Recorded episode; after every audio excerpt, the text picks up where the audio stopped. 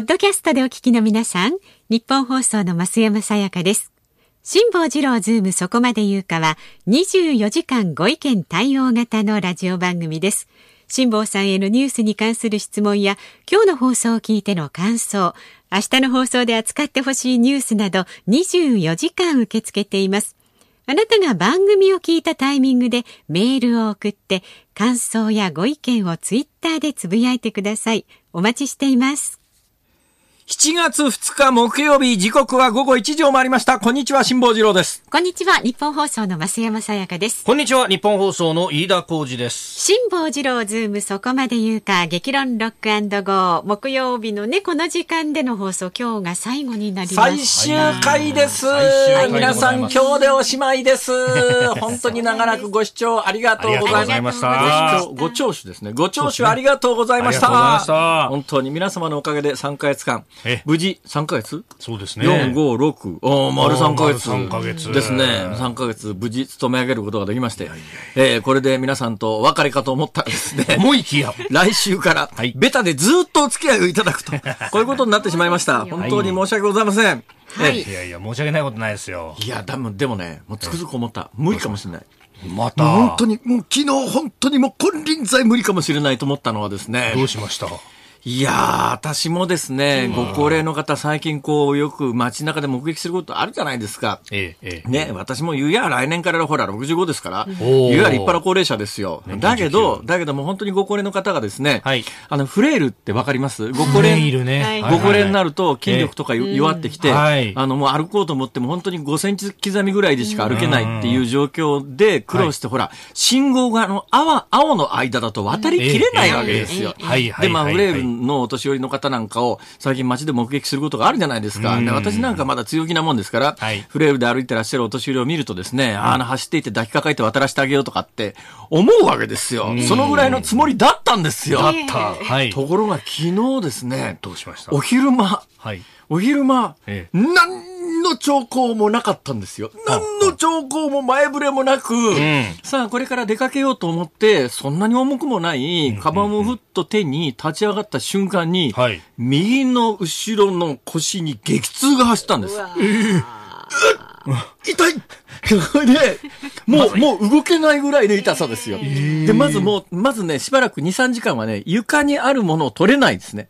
立ち上がるのも無理です。あの杖っていうのがね、いや、いかに便利かというのが分かりましたね。あの、立ち上がるときですね、どっこいしょって座るじゃないですか。で、あの、電車の中で座ったときに、次立ち上がるときに、幸いなことに私、座高が高いもんですから、手伸ばすと釣り輪が届くんですよ。釣り輪につな、つ、ね、つまんで、釣り輪をこう掴んで、ぐーっと引き上げるんです。私まだ懸垂できますから。なるほど。だから、片手懸垂みたいな形で、これで体を起こすことはできるんですけども、じゃあ自力で、立ち上がろうとすると、はい、もう腰が痛くて立ち上がれないんですよ。で、床のものを拾うなんてこと全くできないの。である日突然、何の前触れもなくそうなったんですよ。となるとですね、うん、さっきのフレイルの話ありませんけれども、うん、まだそこまで行くには時間がかかるだろうなと思っていたんだけど、この年になると、ある日突然体調が悪化して、うん昨日まで、いや、1分前まで普通にできたことが、普通にできなくなる。年を取るということはそういうことなんだということを、昨日思い知らされて、それが昨日の昼ですよ。何の前触れもぎっくり腰でなんか重いもん持った瞬間にグキってあるじゃないですか。私も階段走って上がろうと思っていきなり肉離れとか、原因と結果がはっきりしてるものはあるわけですよ。ところが昨日は何の前兆もなかった突然腰が痛んだんです。でも、痛んだ瞬間に身動き取れないぐらい痛み出した。んです。で、事前に重いもの持ったわけでもなく、走り出したわけでもなく、はい、なんか過激な運動したわけでもなく、ね、とにかく普通に立とうと思ったら立てなくなったんですよ。ほいで、慌ててですね、はい、その辺にあった痛み止めで、いや、なんか後ろ瓶ひっくり返したら腰痛に効くってあるから、それを飲ん。で、飲んで1時間ぐらいしたらなんとなく効いてきたような気もし始めて、それでも昨日半日身動き取れずにですね、夜に、まあ、こういう時は温めた方がいいのか、冷やした方がいいのかよくわからないけれども、とりあえず、這いつくばってスーパー銭湯みたいなところに行って腰のところにあの、ブクブクが当たるお風呂あるじゃないですか。ジャグジーってやつ？ジャグジーみたいなやつですかね。ジェットバススみたいなやつ。みたいなやつですかねあれを腰のところに全力で当ててですね。もう大丈夫ですかそれ？え、それで、まあ、あれやこれやいろいろしてですよ、はいそこにあった100円入れるマッサージ機とかあるじゃないですか。はいはいはいはい。ね。ゴリゴリゴリゴリってね、背中が周りの人には、やめた方がいいですよって言われたんだけど、でしょうよ。とにかくできるものは全部やろうと思ったら、そしたらあの100円のマッサージあって、はい。ちょうど私が痛いええ。右の腰の真ん中のベルトの背よりちょっと下のところには、何にも刺激がないのね。あ、あそこにはもみ玉ないっすか？ないんだよ。そっから上は来るんだけどさ、一番触ってほしいところにそれが来ないんだよ。ああ、そうか、筋肉のあるところにもみ玉あるからですかわかんないね。んだけど、それ、そうや、それやこれやで昨日一晩大騒ぎだわ。もっそとれ。で今日は、今日はもしかしたら無理だべと。ね。あの、また中止みたいなことで、大丈夫本日は中止にしようかと思ったら、ええ今日になったらですね、ええ歩くのは普通に歩けるようになったんです。うーん。だから一日にしてだいぶ症状は緩和しましたけど、だけど、これがまあやっぱりある日突然、やっぱり年を取るということ、ある日突然何かができなくなるというリスクが、やっぱり常にあるんだということで、なるほど。皆さん、はい。言いたいことはただ一つです。高齢者をいたわりましょう。まあそうですそうですね私も新型コロナウイルスに対対策に関して、ね、今までの私の持論で言うと、ね、これ若い人ってほとんど症状もないわけだから、んもう若い人には普通に活動してもらって、元気に税収上げてもらって、税金払ってもらって、経済活動を回してもらって、むしろご高齢の方が自分に感染しないように、ね、あの、そういう努力をしましょうというようなはい、基本路線が私の中にあって、まあはっきりそれは言わないまでも、大きな枠組みでそれに近い話をずっとしてきたんですが、えちょっと昨日自分がそういうことになってですねえ。な、るほど。いや、やっぱり高齢者は大変だと、そうですよ改めてしみじみ思ったわけですよ。で、それについて面白い話がありましてね。昨日の夜、そのスーパー銭湯みたいなところに行った時のエピソードがですね。何ですか？これが結構面白いんですよ。これが実は 今日の最新ニュースのこの本番始まる直前にですね、えそれ冗談言ってる場合じゃありませんよ。ええ東京都の感染者がどうも、はいえー例の緊急事態宣言収束後最多の100人を超えたんじゃないのかって話が、そうですね飯田君入ってきてますか手元に？はい、速報で、えー東京都は今日新型コロナウイルスの新規感染者が100人を超える見通しであることが分かりました。なんだよ、その100人を超える見通しってどういうこと？まだあの生数字が出てきてないと思うんですけども、関係者が明らかにしたっていうですね。いや、この手のリーク多いんですよ。わかんねえ原稿だな、それ。そう正式発表じゃないわけ？正式発表じゃないです。関係者が。が明らかにした？そう。なんか最近さ、その手のさ、正式発表じゃなくてって、まあ昔からまあ報道ってそういうもんだけど、はい。なんか多すぎないか、なんかあの、広島の例の問題にしたところでさあの、お金もらってる94人の名前がちょっとずはい。つちょっとずつでだ出てきて、あれ、ええ。マスコミが一人一人議員調べて出してる数字じゃないからね。はい。だって認めてる人も認めてない人もいるわけで、じゃああの議員の名前がどっから出てきてるのかって言ったら、検察リーク以外考えられないじゃない。検察は意図的に94人のうちに、はいまあ、いろんな思惑があって、何十人か40人ぐらいをこう名前を出す。はいマスコミはそれの名前が欲しいから取りに行く。で、検察がリークしたものに関しては、多分これ名誉毀損で訴えられる可能性が低いと踏んだマスコミはどんどん実名書く。この検察リークでさ、日本の報道が支配されてる構図ってこれでいいのか？うーん。これつくづく今回の広島の、はい。で、多分ね、そうやってリークしてリークして、えー検察は94人。本来はやっぱり日本の地方自治、今のこの体制でいいのかと長年ね、そういわゆる集票マシンとしてはい、地方議員が機能していて、まさに地方議員がそれぞれクラスターを育て、え、クラスター？集票マシン？でも意味合いとしてはクラスターだよな。選挙クラスタまあ集団ですからー。はい。選挙クラスターというやつを地方議員が育てて、その選挙クラスターを使って選挙が行われて、国会議員レベルはその地方議員の選挙クラスターを利用すると。で、そこにお金が流れる構造だということで、日本の戦後の、はい。まあ民主主義の基本構造が出来上がってるって、まあある意味誰でも知ってる話で、その一端が今回見えましたっていう話なんだけど、ええ。これ潰すには、やっぱり金もらって平気でいる地方議員一人一人潰していかないとこんなこと終わらないのに、もう今の流れで検察がそこまでやるかというと、ちょっとずつちょっとずつ名前リークさせて、ええ。して、社会的制裁がここは済んでますからっていう話で、ねもう。結局それで終わりで、地方議員はお咎めなしっていう可能性が今の流れで言うとかなりプンプンするよね。だからこそポロポロポロポロと首長を辞めますとか、あるいは議員辞めますだからやめたら勘弁してやるとか起訴しないとかっていう、はい、まあ多分そういう話で、その代わり、買収として金受け取ったって認めろよと。ね、これあの、二人の国会議員は起訴するけれども、この二人の国会議員の買収を立証するために、金もらった側が、それは買収の意図で受け取りましたということを言ってくれないと、はい、これは証明しづらいので、えー、かなり証明しづらい犯罪であることは間違いないんで、そうすると金を受け取った側に、そういう裁判で証言をさすことと引き換えに、はい、今回は不問に付すという流れで、日本のこの選挙の構造変わらないだろ、これじゃあ。これしかも証言しなくてもいいように、ビデオカメラで撮ってるっていうのが報道されたりなんかしますからね。それも含めてリークだからな。そうなんですよ。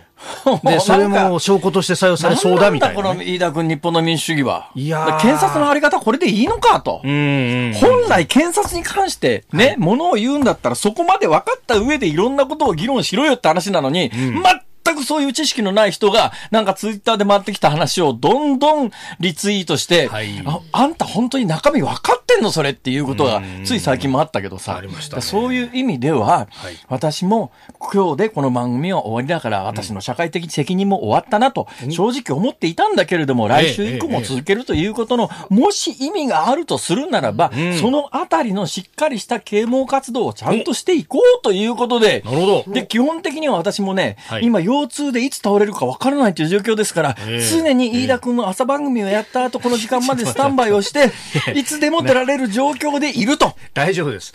腰痛であってもこれだけしゃべくりができるってことはですね、最悪、辛坊さんの家にマイクを立ててでも、番組はいくらでもできるということでございます。その、すきや橋の交差点あたりで倒れてると思いますから。倒れてるところにマイクを持っていけば大丈夫。でどこでもできますからご安心ください、その点は。ぼちぼち行こうか。はい。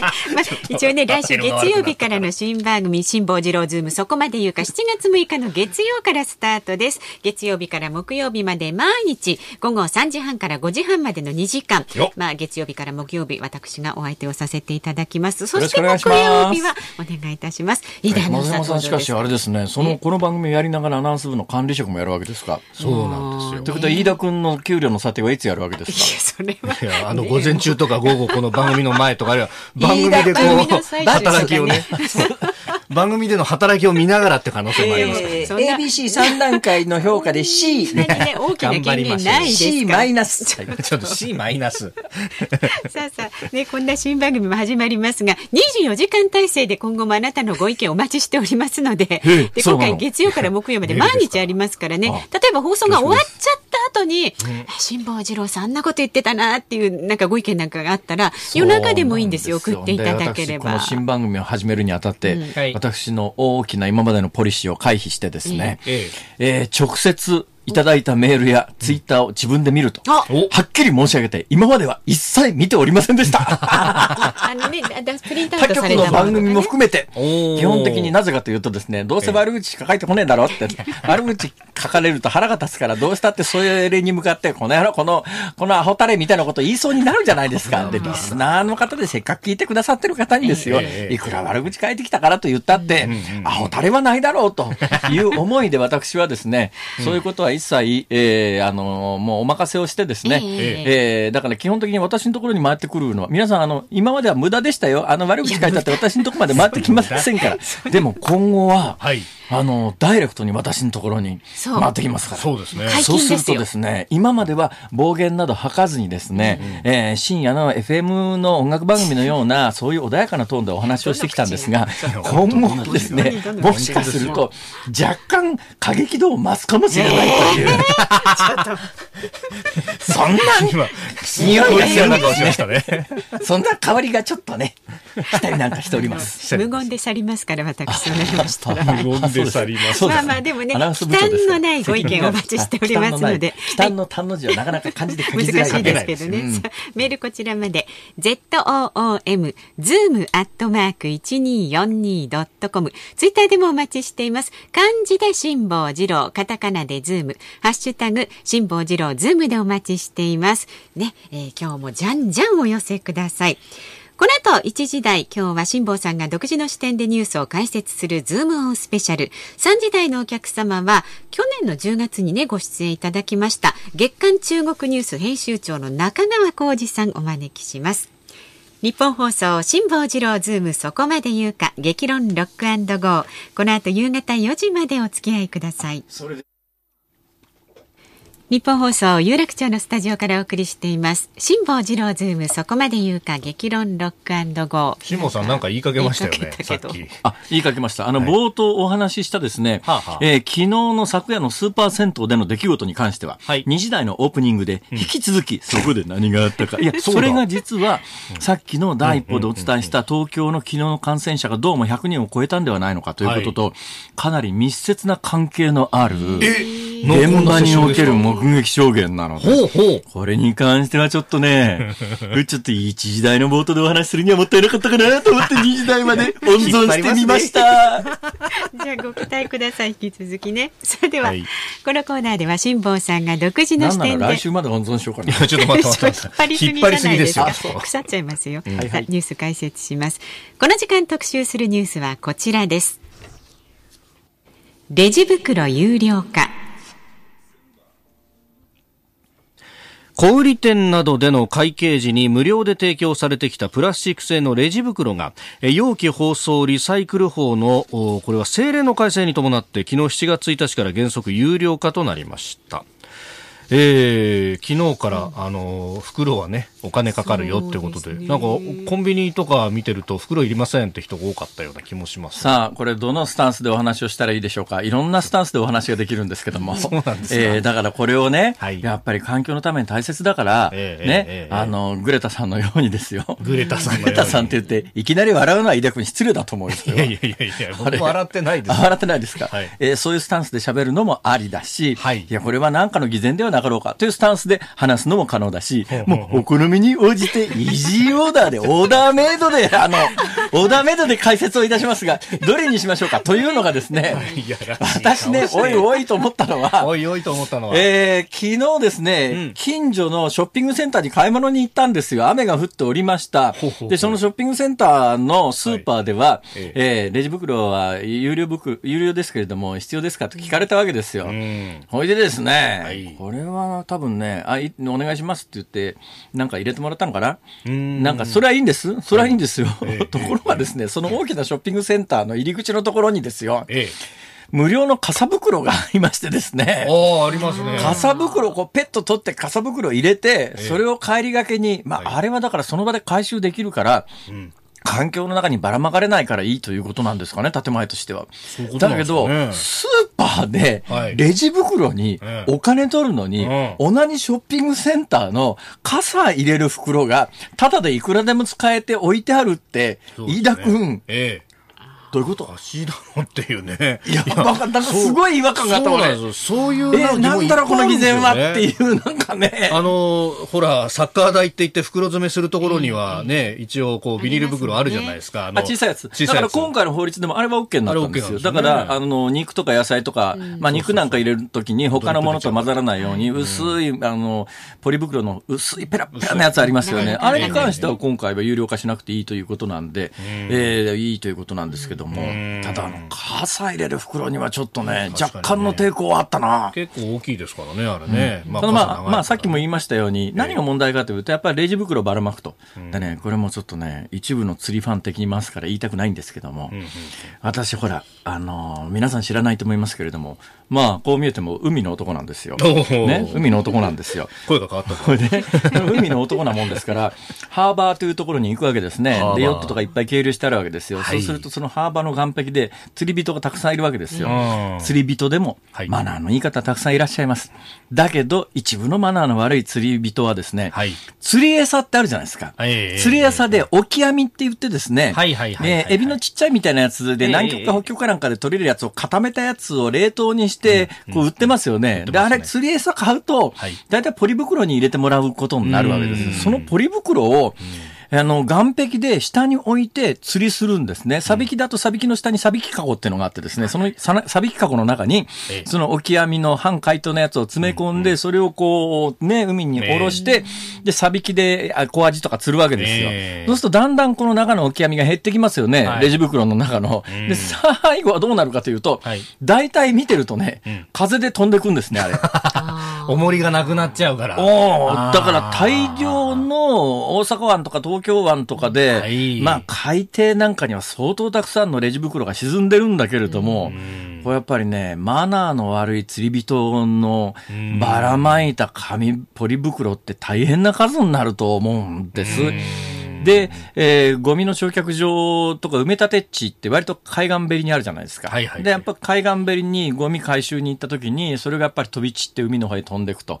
これ日本もひどいですけれども、やっぱり途上国ひどいですよ。ええええ私はインド行った時に、この話はしたかもしれませんけど、一番生涯で愕然としたことがありまして、インド旅行皆さん行ったことありますか？えないです。ないです。あありませんか、えインドは面白いですよ。面白いですか？必ずお腹壊しますよ。おー言いますね。尋常な壊しし方じゃないですね。どんだけ注意してても、なんか空気の中になんかあるんじゃないかぐらいの勢いで、あの、人生で経験したことがないようなお腹の壊し方をするんですが、その話は一旦横へ置いといて、ねまだ私そのインドの旅行の中で、一つすごい楽しみにしてるのが昔ながらにチャイっていうのがあってですね、大きな土瓶みたいなやつに、土瓶、土瓶っていうか夜間ですね、ええ大きな夜間にですね、ミルクティー、はい。これもミルクティーもいろんなスパイス混ぜたミルクティー、これ美味しいんですよね。結構甘いんですね。このミルクティーを、で、土でできたおちょこよりちょっと大きいぐらいのものの器に、こう注いでくれて飲んで飲み終わると、その土でできた素焼きのおちょこみたいなやつはそのまんま地面に叩きつけて割るというのが基本マナーです。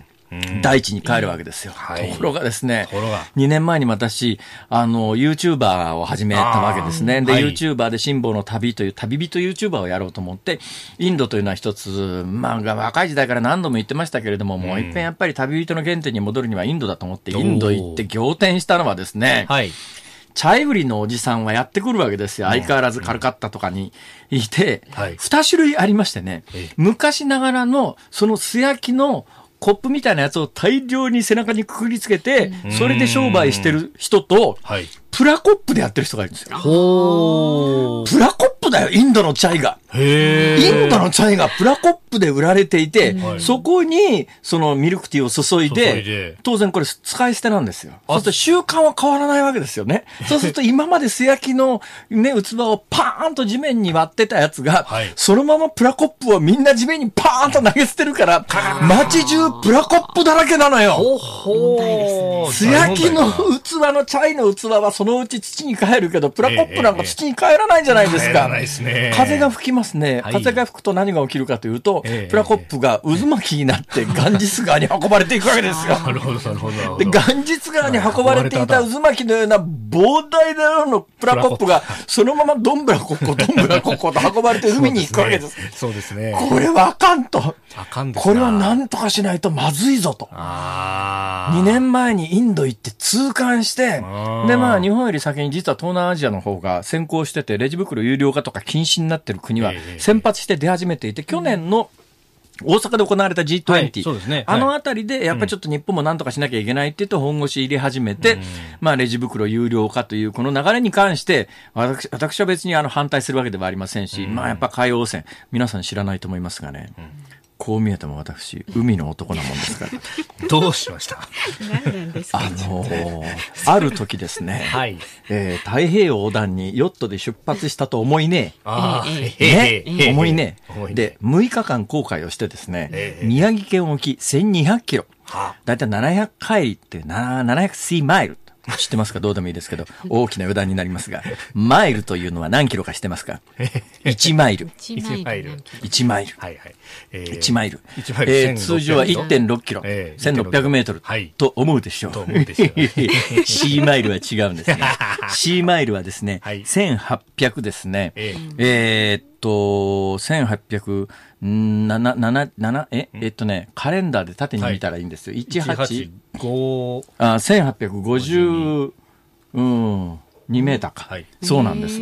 これランドマイルと C マイルと距離が違うんですよ。へ。まあ、それはいいんですけれども、700マイルですから、だいたい7えー1200、300キロまで離れたわけですよ、宮城県沖。はい。へーへところがですね、そんだけ離れてもね、ん海面にレジ袋が浮いてるんですあよ。浮いてるんですね。それ見たときに、これはまずかろうと。こんなことしてたら世界、知ってますか？あと何十年か経つと、海の中に、大きな海の中に生息する海洋生物全体の重量よりも、海の中にいる廃プラスチック、まあ、使われなくなったプラスチックの総重量の方が重くなるという論文もあるくらい、そんなもん嘘か本当か分かりませんよ。だからやっぱ今何とかしなきゃいけないという意味では、レジ袋有料化はいいんだけど、はいいいんだけどやいいんだけど。ただ、本来ならば、ちゃんとルートに乗せて、使い捨てじゃなくて、まあ、はい燃やすにしたってなんで、海に流れ込まないように手当てしときゃ、そんなに問題にならないし、それから今20、これは不思議なんだけどさ、はい。確か20%か25%か、あの分解可能な正確あはい。な生分解性プラスチックですか、はい。プラスチックにもいろいろありましてね、ええ。石油化学製品のプラスチックもあれば、えー植物由来のプラスチックってやつがあって、植物由来のプラスチックに関しては紫外線等で自然界で分配して微生物によって分解されるので、それは環境にそんなに大きな負荷を与えないということで、20%から25%だから、はい。なんか含まれてるレジ袋は OK って話になって、そうですね。どうしてもやっぱり、あの、お持ち帰りの食品なんかでレジ袋じゃないと消費者が嫌がる気持ちはわかりますよ。んだってあの、私も持ってますけど、エコバッグ。はいエコバッグ大量にも、エコバッグの方が環境に悪いっていう説もあるんですよ。うん、ありますね。そういう説もね、あれ作るのにまあまた確かにそれがわかるぐらい、うち大量のエコババッグがありますが、ええ。あのエコバッグって毎回洗わないじゃないですか。そう洗いますか？洗わない。あれに食品入れるのってなんかちょっと抵抗ないですか、まあねよく考えてみるとね。そう考えてみると、あの、刺身のドリップが出ちゃったみたいのも、拭いときゃいいかみたいな、ちょっと生臭くなってるぞみたいな。そうなんだよね。だんだん匂い始めたりなんかして、いや、これに食品入れんのかっていうのあるじゃないですか。ええ。で、当然外食産業の中では、やっぱりちょっと、そういうわけにいかないからって言って、有料にせずに、さっきの成分解性のはい。成分を含んだポリ袋っていうのは、これ、あただで配っていいよってことになってるんですが、あれ、どうなんだろう？僕が科学的なことがわからないんだけど、はい。例えば20%成分解性のプラスチックが含まれているポリ袋というのは、はい。そうでないポリ袋に比べて環境負荷は少ないわけ？いや、一応少ないっていう建前になってますよね。で、残りの80%はどうなっちゃうわけ？うん、どうなんですかね。なんとかしててよ。いやいやいやいや、そ、そこわかんないですね。そうなんだ。だからあの基準もよくわかんないんだよね。ええで、ね、あの、ポリ袋そのものも、あれ、あの、まあ、昔はダイオキシンが出るとかなんとかとかありましたけど、高温で燃やせば、あの、水と。今は、今の焼却量は、CO2 と焼却量は性能が上がってるから、はいまあ、燃やしちまえばね、ええええええまあ、まあ、それは理由はわかりますよ。確かに、まあ、地下からね、えー石油を掘り出してきて、それを使って使い捨てにして、限りある資源ですから、石油だって。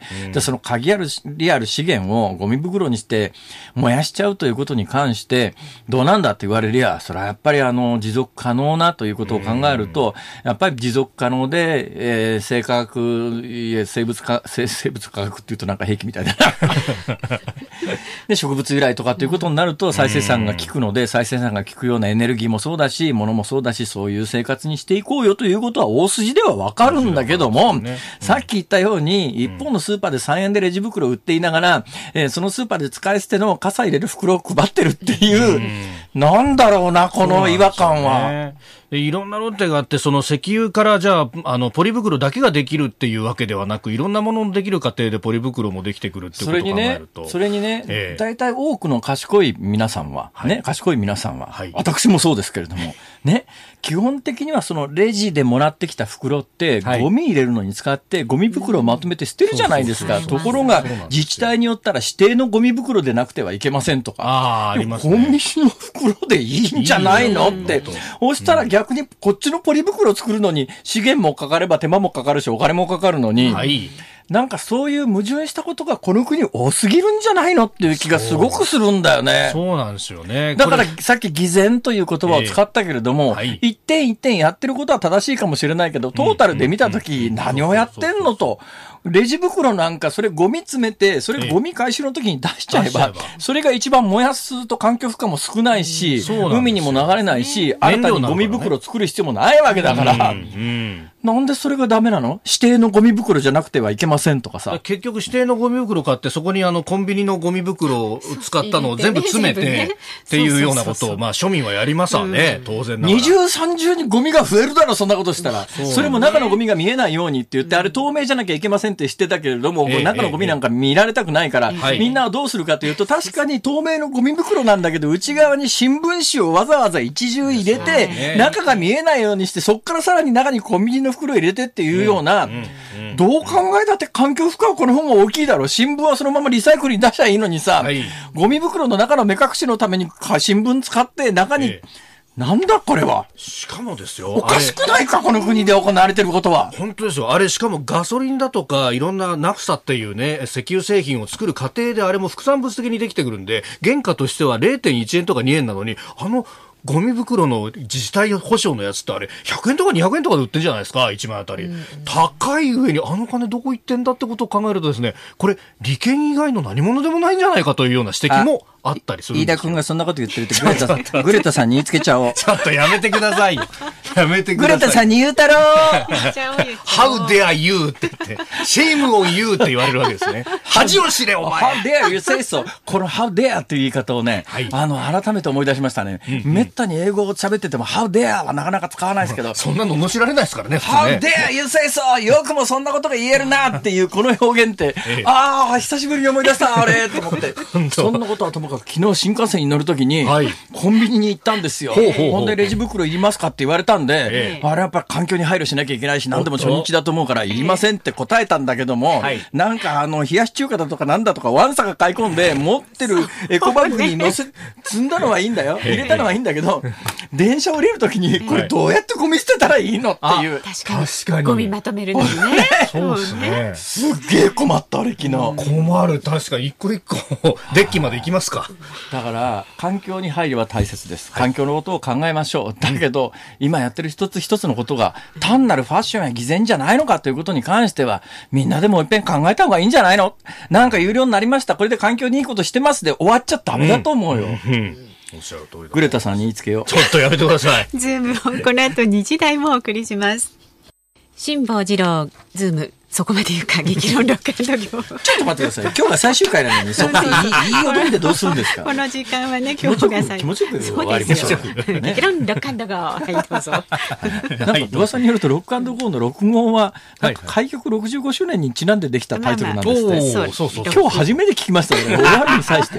番組終わるに際して、録音のことって実は開局65周年だからなんですよって。でも今年開局65周年なん、なんの？って聞いたら、いや、数年前にこのタイトルをつけた時に65周年だったんですって言われて、え、そうなんだと これ、大体、え？あの、聞いてらっしゃる方知らないと思うよ。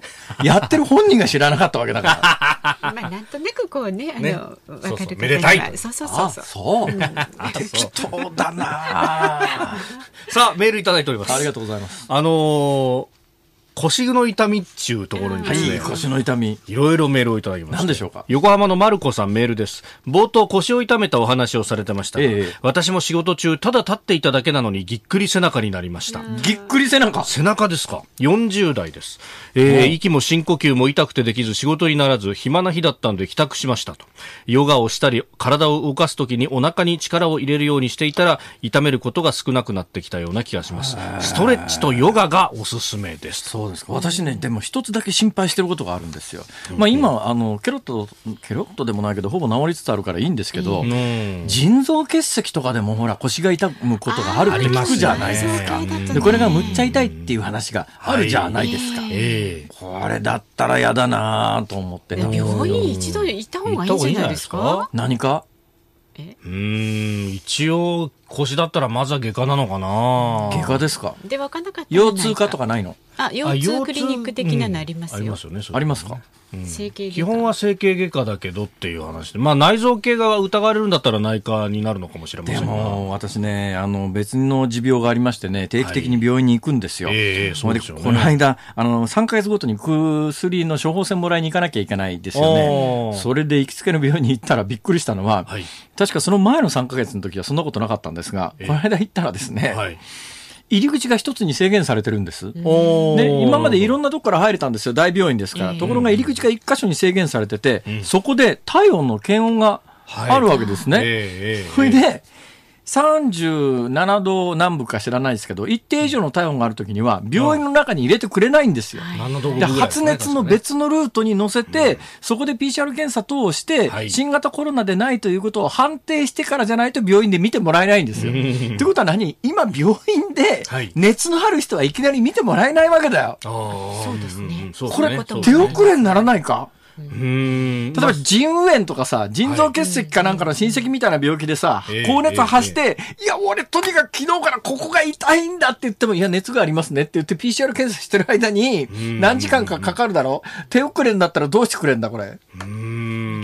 そっちの方が問題じゃないか？今、多分あれ医療現場で起きてることって。目の前で、まあ、お医者さん問診もして、それで、こう、そっちで傷んでるとかだった明らいや、私が聞いた範囲ではねどうもその持病があって、前々から病院に行って、この人は何の病気だと、確定的な場合は熱があっても見てもらえるけれども、そうでない場合は、とにかく発熱してる場合には、まず、新型コロナの検査してからじゃないと、次のプロセスに進めないっていう病院が少なくともありましたよ。うん。でも、これでいいのかな逆に恐ろしいことが起きてないか、この国うで。いう気がすごくした。新しいインフルエンザがなんて中国から話が出てるじゃないですか。ありますありますとかね、早めにお薬を投与しないとっていうのは。インフルエンザなんかは今いい薬がありますからね。だから、あの、早めに検査72時間以内で、インフルエンザなんか簡単に検査ができるんで、うんそこで検査ができたら、すぐ薬飲んだらいいのにっていう。そうなんだ。はい。ね7月2日木曜日、時刻は午後2時を回りました。東京有楽町日本放送のスタジオから辛坊治郎と、増山さやかと。飯田浩二がお送りしております。えー冒頭お話をしたスーパー銭湯の話をいたしましょう。はい昨日の夜ですね、腰痛をなんとかしなきゃいけないということでですね、あのジェットバスみたいなやつの、あの出てくるやつを腰に当てたらもしかすると痛みが緩和するかと思って行ってみました。で、そのスーパー銭湯のようなところでですね、はい。あのね、うん私基本的にね、マスク警察とか自粛警察とかっていうのが大嫌いなんです。ね？え。もうなんかほっといてくれよと。ね？なんかよくあの地方でもちょっと前にあったじゃないですか。マスクしてない人になんか言いがかりつけて、はい大声で喧嘩始まっちゃってみたいな暴力沙汰になったみたいな話があると、もうなんかそういうことをするのはやめようよと。それはマスクした方がいいに越した、ね、それ、ね越したことはないね、越したことはないか違いないけれども、してないからといってね、そこで声高に論争を始めたら逆にそっちの方が問題だろうっていう。そうねそういうなんとか警察みたいなことはやめようよと。私はもう基本的にそっちの立場なんですが、うん昨日そのスーパー銭湯のようなところに行って、はい真夜中にお風呂に入っていて、サウナ室にいたら、うん、うん、うん。どう見てもホストと思える男性二人がですね。そのサウナ室に入ってきてえ、大声でうん。喋り始めたのよ。なるほど。でも片っぽが先輩で、片っぽがね、あの、弟子みたいな感じなんで、その先輩のがたいのいい、ガチッとした、ええもう俺らはね、サウナで見ててもね。まあ俺らも男性同士で、まあまあまあ、あんまり興味もないんだけども、目視野の中に入るじゃないですか。ええうわーがたいのいいやつだな、こいつと思って。がたいのいい子なんですよ。そのがたいのいい子がですね、隣のね、弟子みたいな子にですねええ、ホストとしての心得を、とほううとうと、とうとうと解くわけですよ。なるほど。面白だけど、そうですね。それがね、狭いサウナ室なもんだから、はい。数メートルの至近距離で、で、まあ、あの、ウイルスの専門家に言いますと、はい。シモさん、サウナは大丈夫ですよ。あれだけ高温だとあまあ、基本的には高温多湿、まあ、あの、私昨日入ってたのミストサウナだったんで。それほどの高温でないんだけど、それ、ええ。もうまあかなりの高湿度ですよね。高湿度の場合には、まあ、ウイルスは基本的に下に落ちるし、で、ウイルスってやっぱりね、湿度は高すぎると、ウイルスを覆っている膜みたいなものが、まあ、結構湿度に弱かったりなんかするらしくて、うん乾燥の方が強かったりとかっていう話もあるくて、まあ、か多分サウナでは感染しないと思いますよとはいう私の知り合いのええ。ウイルス学者が言うんだけど、ええだけど数メートルの至近距離で密室のサウナ室で、大声で若い兄ちゃんに話されると、だんだんほら不安になるじゃまあない。ね。まあねそうですね。だからといってねええ、もともと私はその自粛警察みたいなことは嫌いなタイプだから、兄ちゃん兄ちゃんちょっとな、いくらなんでもな、そこでマスクもせずに大声で、なんかホストの心得を後輩に話すのはどうなんだと。ほんでまたこれホストというところが一つキーワードで、はいえー最近ほら新宿とか池袋のえー東京で集団感染でクラスターが発生してるのは、はいやっぱりその手の飲食店多いじゃないですか。それも夜中に仕事が終わった後のホストさんですよ。仕事が終わった後のホストさんと同じサウナ室で鉢合わせになって、そのホストさんが大声でずっと喋り続けている現場にいたら、うん。ほんのちょっとだけ自粛警察の気持ちが分かった。なるほど。よっぽどん頼むからね、外行って喋ってくんないかって言いたいんだけど、それもホストの心だぞって言ってトラブルになるのは嫌だし。まあね。向こうも仕事終わってね。やたらがたいがいいし、こんなところで殴り合いになったらまた安物週刊誌に書かれるし、今度は、サウナで壁ドンサウナドンなんつって。やかましいな。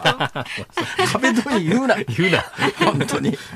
ホストの心得聞いてみたいっすね。聞いてみますかねすごい勉強になりましたよ。勉強になりましたやっぱりね、心遣いですよ、ぜひ番組で活かしていただきたいですね。いや、多分番組では、生かしようがないと思うんですけどそうですね。昨日の夜中にええ、そういうのを体感してますから、今日の100何人って聞いた瞬間に、はい。どういう年齢層の人が感染してて、どういう症状なのかというのをまず知りたいと思ったんだけど、年齢層に関しては割とね、丁寧に、あの、公表している自治体も多いですが、すね意外なことに、じゃあ多分100人感染しました。例えばそのうち無症状が何人で、軽症者が何人で、重症者が何人で、っていうところが実は知りたいんだけど、その手の情報がなかなか出てこないんですよ。そうですね。で、このところ50人超えがずっと続いてますよね。はい。で、このところ50人超えがずっと続いてて、そのうちの重症者が何人毎日出ているのかを、これ本番前に、あの、厚生の方にですね、ちょっと調べてもらえませんかって言ったら、そのデータは実は出てこなかったんです。んなんかこんな基礎データを出さずに議論にならないんだろう。やっぱり重症の人が何人いるのか。んやっぱね、夏場の感染ってね、あの、シンガポールなんか特にそうですけど、シンガポールなんか4万人以上感染してるんだけど、ええ二十数人しか亡くなってないんですよ。んこれどうもやっぱりね、感染はするんだけれども、はい例えばウイルス量とか、そういうのって結構ね、症状に影響を与えるんで、夏場って感染するんだけれども、症状があまり重く出なかったりなんかする可能性があるのかないのかも含めて、ん。データがないと判断しようがないじゃない。そうなんです何人ですだけじゃ情報としてあまりに偏ってないか。今日は10人ですっていうのは出てるんですが、これが新規が何人かっていうのまでは出てないんですよ、ね。今日重症者が10人いるというこまとは分かっあ、あの、てるんです昨日ですね、昨日の段階での全体ひっくるめてで、ええー重症が10人っていうのは、あの、全体ひっくるめてっていうのはもう何百人何千人累計で感染者が出て現状重症で入院してる人の数っていう意味ですか？そういうことです。はい。そんなデータじゃそう。まあ確かにね、そのデータは、あの ICU や救命救急室がどのくらいのキャパになってるのかとか、感染症病棟がどのくらいになってるのかということに関しては重要だけども、ええ知りたいのはそれと同時うにん、現状においてこの病気がどのくらい恐ろしい社会にとって脅威なのかというところを知りたいわけだけどその判断材料は出てこないんだよ。そうなんですよ。もうちょっと丁寧に情報出せんか、自治体はう。ーん。どうなってんだ、飯田君っていうようなことをだな。はい都知事選の前のややこしい時に言うな。いや、ちょっと待って待って待って待って。気をつけて。そんな踏み込まないでくださいよ。まあでも、あの、客観的事実としてね、先ほど、あの、ニュースのところでお聞きいただきましたが、あの、まあそのうちのお7割ぐらいは、んあー20 20代、30代だというふうに都知事はおっしゃってましたから、そう考えると、だ軽症者で、まあ、うん、宿泊療養の方が多いというようなね、全然違う話していい。さっきニュースのコーナーでですね、はい。ロシアのプーチン大統領が憲法改正、ロシアで今憲法改正になってて、ええ。どうもですね、ええ。これ憲法改正が成立すると、はい。ロシアのプーチン大統領はほぼ終身で大統領にとどまれそうだという話ですよね。2036だけどね年まで、ついこの間まで、はい。多くの指揮者は、日本の指揮者は、ええ。プーチン大統領が憲法改正案を出してますと。まあ、その時時には明らかになってなかったからしょうがないっちゃしょうがないんだけど、その時ずっと言ってたのは、えこれはもうロシアのプーチン大統領はもう大統領を続けることはできないけれども、大統領を辞めた後権力を温存するためにこういう組織作りをしてるんだということを、はい。ずーっと専門家の人がまことしやかに言ってなかったか？そうですよね。国会議長にものすごい権限を与えて、そこにプーチンさんが蓋を開けたら、この憲法改正案はええ、今までの実績はゼロにして1からカウントするから、ロシアのプーチン大統領はまた1から大統領をずっと続けられるって、おい、大統領辞める気全然ねえじゃんかよっていう、大統領辞めるっていうことを前提に論じていた指揮者の皆さんは、飯田君、はい。いいのか？ちょっと僕に最後振らないでくださいよ。いや、弟さように。番組のゲストにも出てただろ や、どうなんですかね、これは、ことほどさように、だから、情報出てこないんですかね。ロシアって情報取りにくいのかどうなのかわかんないんですけど。だから新型コロナがな。はい。えあら。え？ぼちぼち次行こうか。ちょっと。さあ、こんな番組ですが、ご意見まだまだお待ちしておりますよ。新しい番組に向けてもね、来週月曜日から木曜日まで午後3時半から始まりますので、ご意見などもお寄せください。メールは zoom zoom アットマーク 1242.com ツイッターはハッシュタグ辛坊治郎漢字でズームカタカナです。ハッシュタグ辛坊治郎ズームで送ってください。えー、冒頭で申し上げましたけれども、来週から月火水目週4日、うん、この番組の延長線上の番組というかですね、はい、まあ新しい番組というかですね、担当することになるわけでございますが、うん、まあ正直今日も1時間10分ほどこうやって喋っていて、はい、来週から月火水木4日間も夕方、毎日これをやるのかと思うと飯田君。何ですか？無理。いやいや、無理じゃない。ね、今更ね。今更ですよ。気持悪いですよ。まあ、ほら、このタイムテーブルも作っちゃったし、大々的に打っちゃってるんだから。みんな待ってますから、辛坊さん。ね。頑張ります。お願いします。だんだん声が小さくなってきてます。いや、そんなことない。腰が痛いんだ、俺。おっと、大丈夫ですか？大丈夫ですか？お薬ありますよ。さあ、3時台はですね。またサウナ行くとホストがいるしな。いや、ちょっと待って待って。そこを結びつけないでください。あ、そう。今日は3時台に月。夜中に数パーセントに来てるさホストってどうよ。いや、それはだってほら、仕事終わって、仕事終わって疲れたなって言って、じゃあちょっと汗流してくかっていう、ほら。ああ、なるほど。その後上がったやつビールうまいぞそうだよな。数パーセントにホストが来てはいけない理由はどこにもないよな。いやいやいやいやそりゃそうだな。そうそうそうそう。いいですか？はい、どうぞ。三時台は月刊中国ニュース編集長の中川コージさんいらっしゃいますので、どうぞご期待ください。ではお知らせを挟みまして、ズームオンスペシャル後半戦になります。辛坊さんが独自の視点でニュースを解説するズームオン。この時間特集するニュースはこちらです。日本医師会会長選挙。任期満了に伴う日本医師会の会長選挙が先月27日、先週土曜日に行われまして、中川俊夫副会長が現職の横倉義武氏を破り、新会長に就任しました。えー、会長選は欠席した1人を除く大議員371人の投票で行われまして中川さん191票横倉さん174票白票4票無効2票ということで中川さんの当選が決まったということでございます飯田君はいお願いだからさどうしました？このニュースさ、ええ、詳しく教えて。ちょっと、詳しく教えてってどういうことですか私よくわからない。えー、そうなんですかはい。え、そうなんですか？なんで今日この2本目このネタなの？いや、このネタあれですよ。なんか、あの、大阪の辛坊さんのラジオかなんかで速報がこれ流れてきて、で、辛坊さんが、これは大事なニュースで、これは喋ることがいっぱいあるんだみたいな感じだったんで、えじゃあちょっと選んでみようかっていう。すごいこの、合成の語尾みたいなものが起こってます。え？うそそれなんか、なんかやり、やりとりの間違いがあると思うよ。大きな根本的な問題があると思うよ。あれ？あれ？日本医師会っていうと、はい、あの、かつて武見さんという方がいらっしゃいましてね。おお武見太郎さんですか？はい、武見太郎さん。あの頃の日本医師会に関しては若干、はいはいはい、あの、いろんな記憶もあれば言いたいこともある、ありますけれども、現状の日本医師会の会長選挙にどういう意味があるのか、飯田君教えて。まあ、これ、あの、もともと横倉さんという方がやっていらっしゃったと、で、あの、いうことなんですが、確か5期目を狙ったんじゃない、あ、4期8年で5期目を狙ったんですね。で、あの、1期2年なんですよ。で、あの、2012年から横倉さん会長でいらっしゃって、で、あの、そう、安倍総理とのパイプが非常に強いということもあって、、えー、やってきたんですが、まあ、今回はコロナがあるんで、最初はなんかあの出ないっていうご意向もあったそうなんですよ、中川さんに譲るというような、でただ、あの周りからというか、ですねこのあの横倉さんはあの九州のお福岡の確か医師会長もやられたと思うんですが、詳しいね。そうそうそうそう、うん、で九州、福岡というと、ですね麻生さんですよ。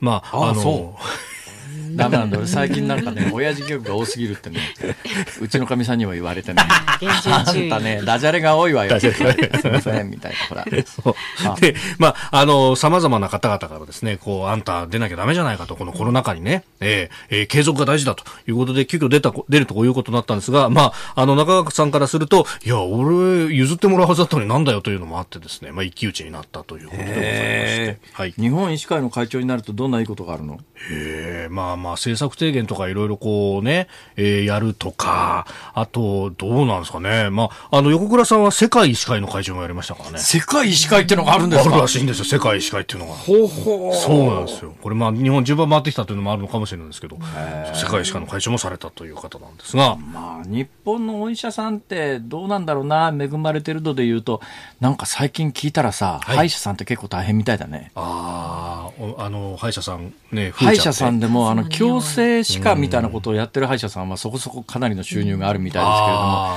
普通に町場で虫歯の治療をメインにやってるような歯医者さんって、はい、まあ、歯医者さんの数自体も過当競争で、なんかコンビニの数とほとんど同じぐらい歯医者さんっていうのがあって、歯医者さんの年収っていうと、結構な大変なことになってるみたいだなっていうニュースがありましたけど、日本のお医者さんはそれに比べると、まだあれですか？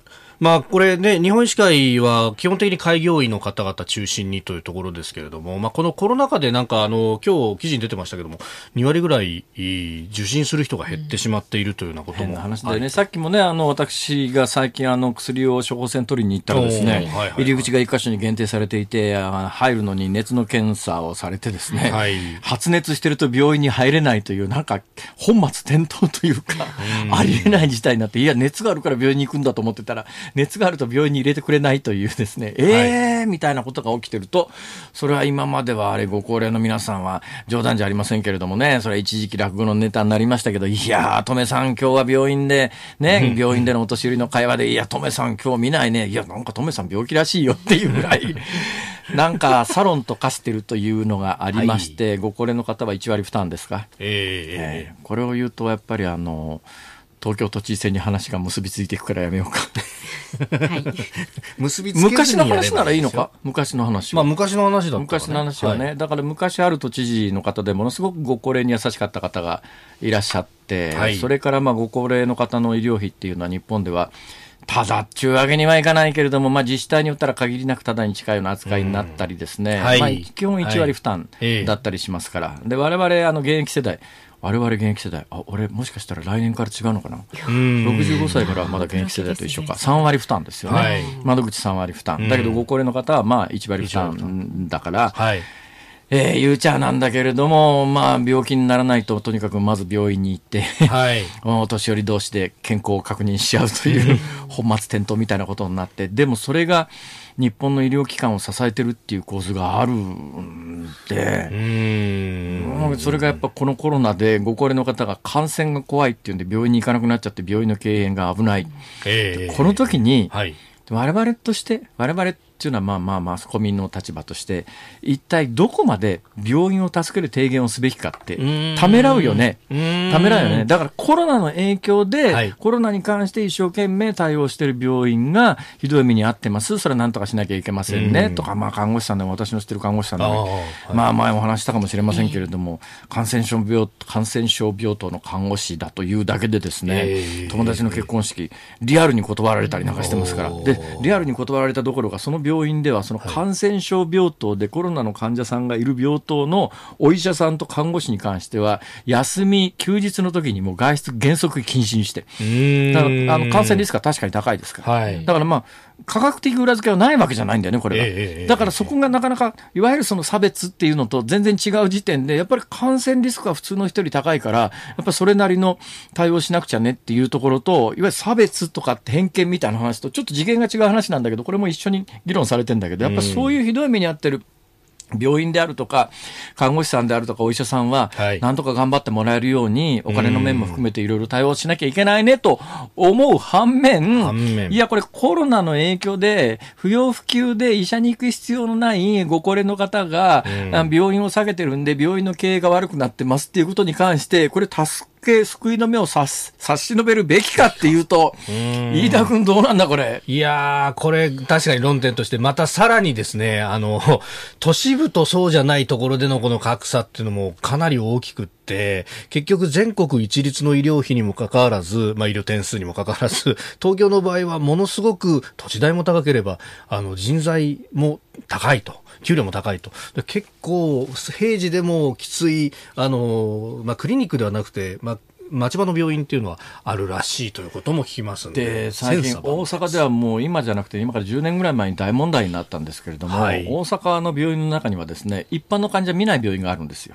当時ね、今知りません、10年ぐらい前ニュースになった時は確実にそれも複数どころかかなりの数あったんですが、はい、一般の患者さん見ないのはなぜかというと、一般の患者さんはご高齢の方でも1割負担、我々現役世代だと3割負担があると、これ取りっぱぐれちゃうケースがあって、残りの7割、9割は健康保険から回収ができるけれども、自己負担分の1割、3割、普通の患者を見ると取りっぱぐれちゃうけれども、生活保護の皆さんは基本的に自己負担がないですから、はい、全額公費で面倒見てもらえるんで、生活保護の人しか見ませんっていう病院が現実に存在したぐらいだからね。すごいですよね。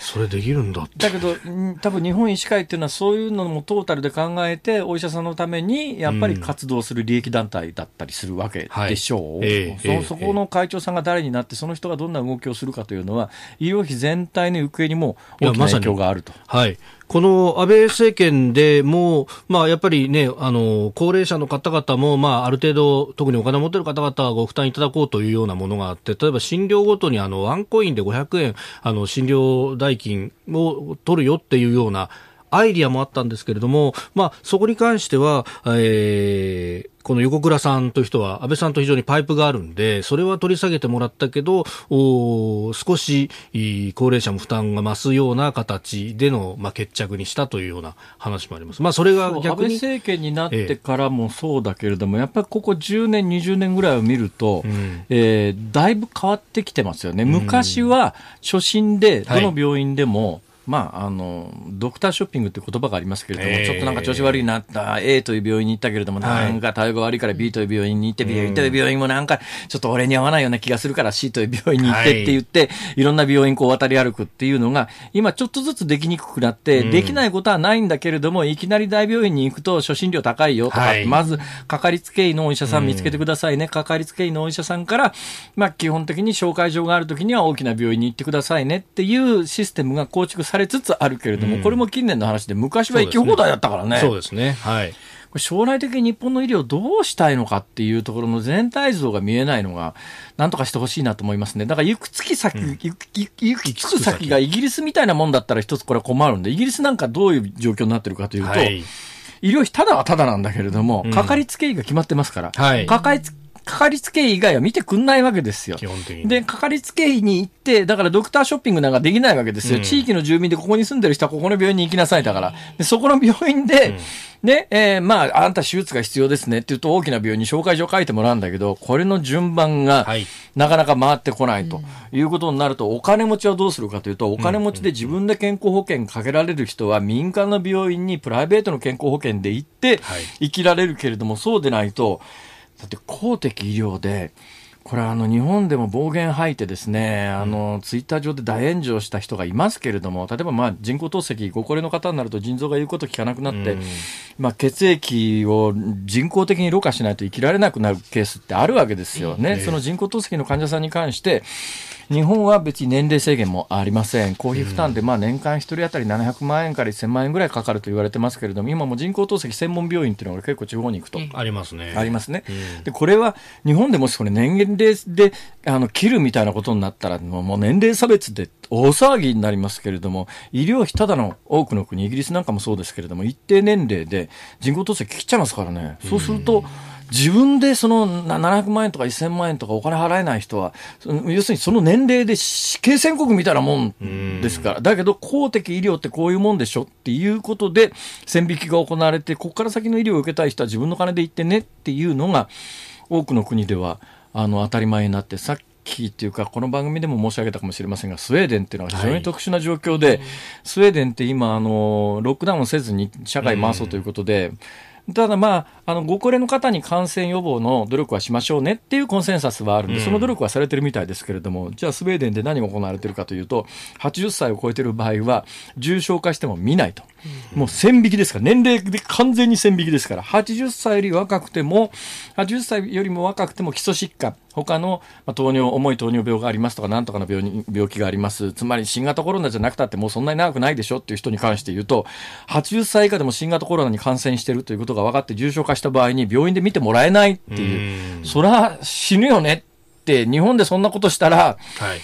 あの、政治的にも社会的にもそれは持たないだろうっていうところで、だけどやっぱり持続可能な医療制度ということを構築するためには、もう与党も野党も日本医師会も利益団体もないわけで、国家的なコンセンサスとして、いくらでも金投じていいんだと、もう。あの、全部国家でやって100歳のお年寄りでも一人に3000万円1年間かかる抗がん剤も使って、もうぜ完全にフルで面倒見ますっていうんだったら、その面倒を見るということの社会的コンセンサスを得て、じゃあ一体その金誰が払うんだということのコンセンサスも作らなきゃいけないんだけど、そういう本質的な議論にはこの国はならないんだよね。ね。私はこの商売40年やってて、はいなんかその辺のうん機微な、デリケートなところに行くと、みんな議論を避けてまともな議論にならない。うん、まあ、それこそ、まあ、麻生さんとかが少し、まあ、言葉をね、過激な言葉を使ったりなんか、俺はあんなスパゲッティみたいなの嫌だ、みたいなことを言ったりなんかすると、もうそれで大炎上になって議論にならないっていうような。でも、確かに、あの、医療費全体を見ると、やっぱ終末期に相当この、お医療費がぐっと上がっていくと。おここをどう考えるのかって、まさにその、まあ、命の選択というかですね、こう、生死観みたいなものからこれと、本当は語り起こさないといけない話になるんだろうなと。そこがスウェーデンと日本は違うのかもしれないってところでありますよね。それでまた極端な議論になると、いやもうどんどんお札吸って何人でも、それはだけどそれができるんだったら、まあ前、前回も番組で言いましたけれどもね、だ年金だけで積立金不足がこの国は2000兆円あるわけですよ。全部お札吸ってなんとかなるんだったら2000兆円お札すれよと。でも厚生年金集めるのやめろよと。そしたら企業負担も個人負担も、今サラリーマンで一番負担の大きいのは税金、消費税でも所得税でも住民税でもなく厚生年金の負担ですから。ええとてつもない負担を現役世代は強いられてて、えーで我々が毎月払う厚生年金の金は、我々の積立金には全く回らずに、今の高齢者に自動的に渡されえてえ、消えていくっていう状況で、これもう全部お札ってなんとかなんだったら、給料袋が、あの、飯田君ぐらいの年収の場合でも、毎月10万円ぐらいバンと増えるよね。会社の企業負担もなくなるわけだから、企業負担。も一気に軽くなる。うん。そんなことでもできないわけで、真面目に議論しようよっていうところの議論がね、なんか根本的に欠けてるんだけど、それで言うとね、はい。なんか世界的に議論をし始めるとすごい極端な方行くことあるよねって思うのが、最近、美白化粧品ですよ。美白化粧品政治的に正しいっていうね、ポリ,、はい。ポリティカルコレクトネスっていうのが一時期流行ったことあったじゃないですか。すね。今アメリカで、うん。やっぱりあの、ブラック・ライブズ・マターっていうね、黒人の命も大切だっていうのが流行り出してっていうか、まあ大流行して、ええ。まあ黒人の方が警察官に殺されたっていうのね、うんあの、本当に忌むべき事案があって、はいそれでやっぱり反対運動が起きるんだけども、ええ。その中で、やっぱりあの、美白っていうことを言うこと自体が政治的にはダメって話になって、一部の化粧品会社は美白を謳う化粧品の戦略はやめるって話になって、あなんとか地図さんどうなっちゃうのよ。ーなんとか地図さん亡くなられたもん。あの方ご存命だったら、それ美白を今言うと、それだったら、白黒、今みんなが見てるのは、なんとか地図さんがご存命かどうかを調べてるわけですね。ね あ勝手に殺すなよ、お前って思ったでしょ、二人とも。一応そのぐらいのことは私確認して、僕もなんとなく喋ってるつもりで。かどうかは微微妙だところですけど、ええ大丈夫です。まあいいんですよ。はいだどうしても議論が極端なところに行きますよね、これ。そうなんですよ。で、ね。だから、黒白つけろっていう言い方がダメなの、ダメな時代が来るよね、このままいくと。ああ、そうか。いや、確かに、うちのあの、子供の保育園ですよ。あの、色鉛筆、肌色ないですからね。あ、もう、もうそれだいぶ前からない。だいぶ前からない。そうそうそうそう肌色っていうのは、あまあ、あれ差別的な。まあね、あの、この日本人の肌だと、ここれが肌色ですけど、ね、この間あの色鉛筆の肌色と俺らの肌色とはだいぶ違うね。間違えましたね俺子供心にこれ肌色じゃねえよなと思いながら使ってたけども、まさにその議論ですよ。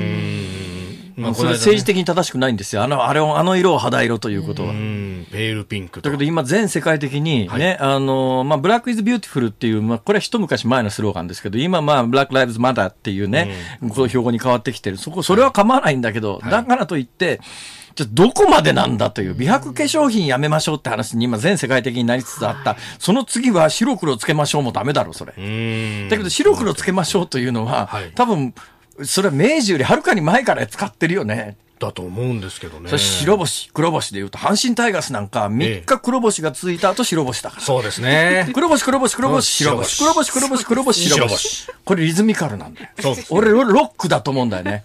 あの、ロックと一般の音楽とどうが違うかというとね、強弱の付け方が一般の音楽は、例えば4拍子の場合は、トントントントントントントントンなんです。ロックは違うんですよ。トントントントントントントントンなん今年の阪神タイガースは完全にロックですよ。ですね。ね。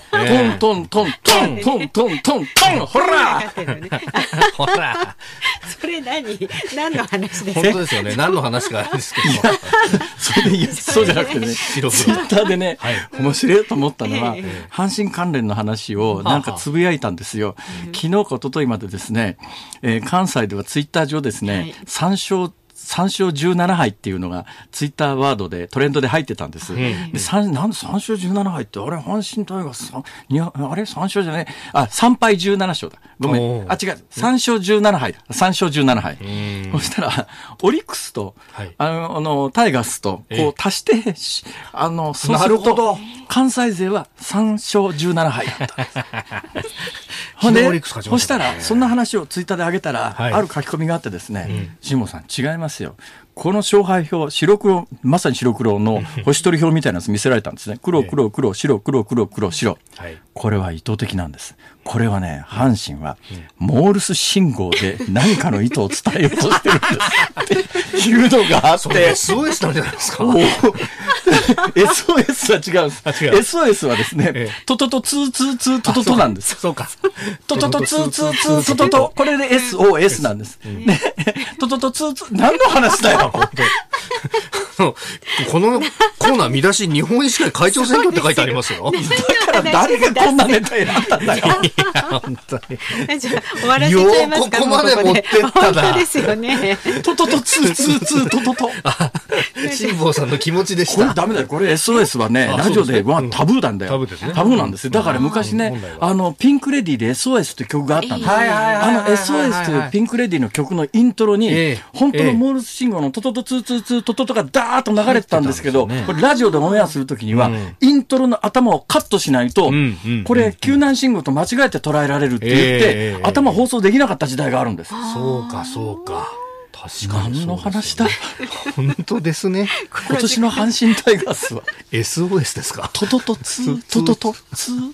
トトト。寂しくなりませんか？今日は勝つ日だな。そうです。今日は勝つ日です。今日は大丈夫ですかね。さあ、辛坊さんのニュース解説。ズームオンでした。来週から思いやられるわ。7月2日木曜日時刻は午後3時を回りました。こんにちは、辛坊治郎です。こんにちは、日本放送の増山さやかです。こんにちは、日本放送の飯田浩二です。はい、この時間にお送りするね、辛坊治郎ズームそこまで言うかは、今日が最終回になります。来週から新番組になってね。ね最終回、はい、3時半から。本当に。えー、次回からは3時半からですか、はい、そうです。えー、今は1時から4時までの3時間でお届けしておりますが、来週からは月火水木4日間、はい、えー、午後の3時半から5時半までの2時間ということで、でね、毎日2時間。はい。かける4、はい、4日間、はい、いうことでございますから。8時間。えー、今日これ3時間番組でもさっきの飯田君の、あの話じゃありませんけれども。何ですか？なんだろうね、こう、どんどん暴走しちゃって収集つかなくなってるのにですね。ねこれが毎日大丈夫なのかしらね。うん、いや、いろいろいただいてますよ。人並さんツイッター、ええ、ラジオでどんどんデリケートな問題もお話しくださいと。うん、え終末期医療は医療費が問題、え本当に議論すべきですよ。え少子化がどんどん進む中、未来の日本はどうなってしまうのか。ラジオで無理なら関西のテレビでお願いします。おかしいだろ、それ。おかしいでしょ、それ。それで経済で言うとですね、うちの娘が、東京ディズニーランドが7月1日からオープンしたので、えー、試しに申し込んでみました。お、申し込みましたか。大変らしいですね。あの、とにかくね、繋がらないんですって。らしいですね。どうもこう、アクセスすると自動的にサーバーが、はい、えー、受け付ける数を選別して、あの、い例えば、ま、例えばよ、例えば仮によ、はい、あの、100同時に受け付けられるとすると、1000同時にアクセスがあった場合には、うん、900はじ、弾いて、はい、その900の人たちはもう一遍なんかアクセスしなきゃいけないみたいで、うちの娘は半日頑張って、おずいぶんチケットを手に入れたと。でも取れた結局手に入れたらしいですよ。ディズニーシーかなんかのチケットを手に入れたらしいですよ。ただまあ今日みたいに100人を超える特に若い人を中心に感染者が広がってるって話になった時にさあ、これからどうすんだということで、はい、今日の暑さあ、長官は一斉に昨日発表の日銀短観ですか？はい、そうですね。短期経済観測というやつで、ええまあ、日銀短観と聞いた瞬間にもうなんか分かんないから嫌だっていう方多いと思いますが、実はこのアンケートはものすごく分かりやすいんです。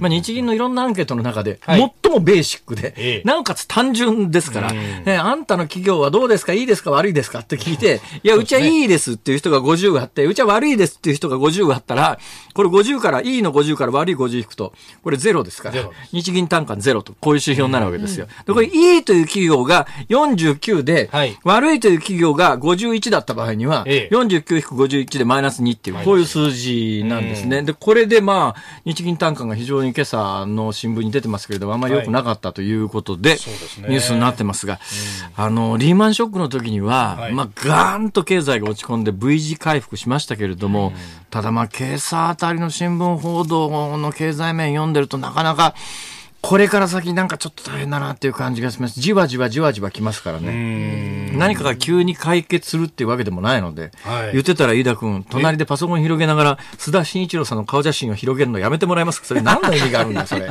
今、須田さんの写真を見ることにどんな意味があるんだ？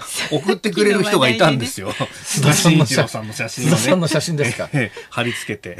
須田さんね。ん須田さん、いい人だけどいいね。人だけどね。いい人だけど顔は怖いよね。飯田君お友達？あの、月曜日の番組に、レギュラーで。レギュラーで。ええ。そうです。朝の番組に出ていただいておりますいやそれで言うとね、はい。結構飯田君、あれだよ、いい、まあ、あの、ネットで最近頑張ってる人たち多いじゃないですか。うんうんう。ん須田さんなんかもそうで、東京都知事選直前なんで、ものすごくデリケートなことになってて、東京都知事選の話をなんか一言でもすると、えー場合によったら22人の立候補者全員の名前とプロフィールを紹介しなきゃいけないっていう、そういう、こう、なんか、あの、クレバスに落ち込むようなことに、それをクレバスに落ち込むと言っていいんだろうか。うん。本来ならばやっぱり、ね。アメリカのメディアだったら、はいこれはちょっとまあ賛否はあるっちゃあるんだけど、ううんちのメディアあはあこの人をこういう理由で応援しますはい。っていうのをやるよね。そうですねねトランプさんを応援するフォックスみたいなね。うんところが日本では一応客観公正中立にお届けしておりますから不偏不当ということでということで結局何も言わないと、だから何から物事の判断に資するような情報を我々は流しているのかということで言うといやそんなこと言ったってやっぱり後でクレーム言われるの嫌だし飯田君みたいになんか暴言吐いてなんか候補の人が 局の前に来たりなんかするというような不祥事もかつて私じゃありませんよ。え 飯田君じゃなかった 私じゃないですよ。私じゃないですよ。私の目の前の方ですよ。そうしたら、今日この本番が始まる前に、ええその当時の担当者の方が、なんか人事異動かなんかで、この番組の、あの、我々のスタッフのところに挨拶にいらっしゃって、あの時は本当にひどい目に遭わされましたわ、みたいな。すいません。みんな私が悪いんです。本当に申し訳ございません。これがだよ、はいはい。あの当時は週1回だよ。うん。週1回でもああいうことがあるわけですよ。俺来週から毎日だから。よくこんな恐ろしいことを日本放送はするよな、という。今になってそんなうちの 幹部や編成が青ざめるようなこと言わないでくださいよ。まあ幸いなことにと言ったら何んですか？語弊がありますけど、7月6日月曜日からスタートでございますんで、はいはい選挙の翌日です。そうですね。その際には思いっきり、なるほどね思う存分。はい。あれ不思議だよね。選挙の前の日まではさ、これ都知事選に関しては、公平、不偏不当に配慮して、とにかくええややこしいことは一切言うなよという、ものすごい大きなプレッシャーかけられて、こう、オンエアしていて、選挙終わった翌日から、ガンガン、実はあれがこうで、これがこうで、そこが問題でしたみたい。それ選挙の前に言えよって、100人が100人突っ込むだろう。まあこれね、だから例えば今だったらコロナ対応とかっていうのは多分イシューになるはずなんですけど、で、それに関して、例えばテレビ討論とかをして町長発信やってくれるのが一番いいんですけど、今回そういうのもないんですよね。えー今若干危ないところに踏み込みそうになったので、今のは飯田君の問題ですかいら、やちょっと待って責任でありまた、急にそこではしご外さないでくださいよ。まったくこっちサラリーマンがリスク取ってやってるっつうのに、あんた売りだろ僕はフリーではありません。僕はたまたま、ね、会社を辞めた後も引き続きこの仕事をしているだけの人間にすぎません。はい。はい。僕は、私はジャーナリストもな、でも何でもありませんよ。ただのテレビ屋ですから。ただの喋り手ですから。ただ好きなこと言ってるだけの話で、俺は自慢じゃありませんが、人生この方ジャーナリストだと思ったことは一度もない。まあでもね、公共の電波使ってますからね、一応ね。皆さん4月5日投開票日でございます。えーそして期日前投票もできますんで。そうということは来週の月曜日のオンエアでは、えー都知事選をめぐる、あれやこれ、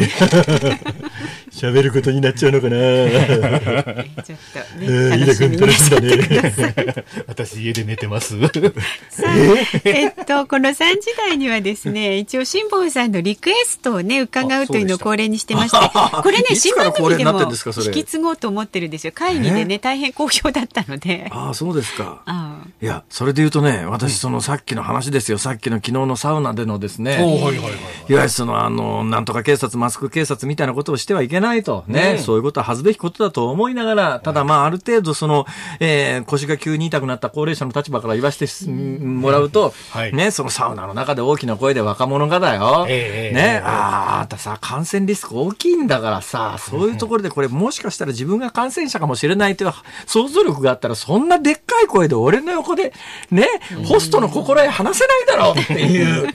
そういうことが昨日あったばかりなので、はいやっぱり若い人とうん高齢者の方との交流、未来を考えて、はい。老人と子供のポルカ。左牧前さんですか？あ、よく知ってますね。あ 渋い。久しぶりに聞くような気がしますね。本当ですね。音源あるか？あると思うんですけど、あるとああるすげえな。さすが日本放送だな。ええお任せください。はい今後も引き続きこのコーナーもえ 持ち越しますので。さあ、この後はですね、2回目の登場になります。月刊中国ニュース編集長の中川浩二さん登場です。え、あの、老人と子供のポルカ、はい左牧前さん。左牧前とひまわりキティーズだそうです。辛坊さんのリクエストで。えーいやいや。は ああ、これしかし今日で番組終わりでこの曲でよかったのかしら。い。今になってそんな。いや、今になってといえばです今ね、この短い時間にですね、調べてみたら、ええええいや、リスナーの方のご指摘の通りですね。どうしました？あの、モールス信号。モールス信号やったことあります。私子供の頃ですね、ええ若干やったことあるんですよ。ええあの、そういうのを作れるはい。無線機のセットみたいなやつが子供向けに売られててですね、はあだから、トトトツーツーツートトトっていうのの、まあ、モールス信号、子供の時に、うん確かに、まあ、実際、まあ、使いやしませんけどね。ただ、まあ、やったことがあるんですけど、ただ、モールス信号表を改めて調べてみたら、確かに V ははい、トトト2です。おー。トトト2です。だから今回、今季の阪神タイガース、はい黒3つで白、うんトトト2、黒3つで白、トトトトトト2 2。V、V、V V、と来てる。すごいな。すごいですね。これは深いな。はいですよ。深いけど深いわ。もっと2が入ってもね、いいかなと思ってらっしゃる方多いでしょうけど。そりゃおっしゃる通りですね。あそう。阪神タイガースの話。なんて阪神ファンは前向きなんだっていうのと、なんてくだらねえことやってんだっていうのがない混ぜになっておりましたね。今日のツイッターのタイムライン。くだらないと言われりゃ、ええ。くだらないですね。おっしゃる通りです。はい。まあそれ以上何とも言いようがございません。はい。あ、第 BBC が V を打ったのは有名でしょって第一次大戦、第二次大戦の後の話とかも。ああ、トトトそれだっ2。たんだうんトトトつなるほど。トトト2。これ、あの、無線機こう、これを、俺子供の頃ね、覚えたよ。じゃあ、この、この、あの、表 V の勢いで来週もよろしくお願いしますね、辛坊さんね。ここまでのお相手は辛坊治郎と、増山さやかと。飯田浩二でした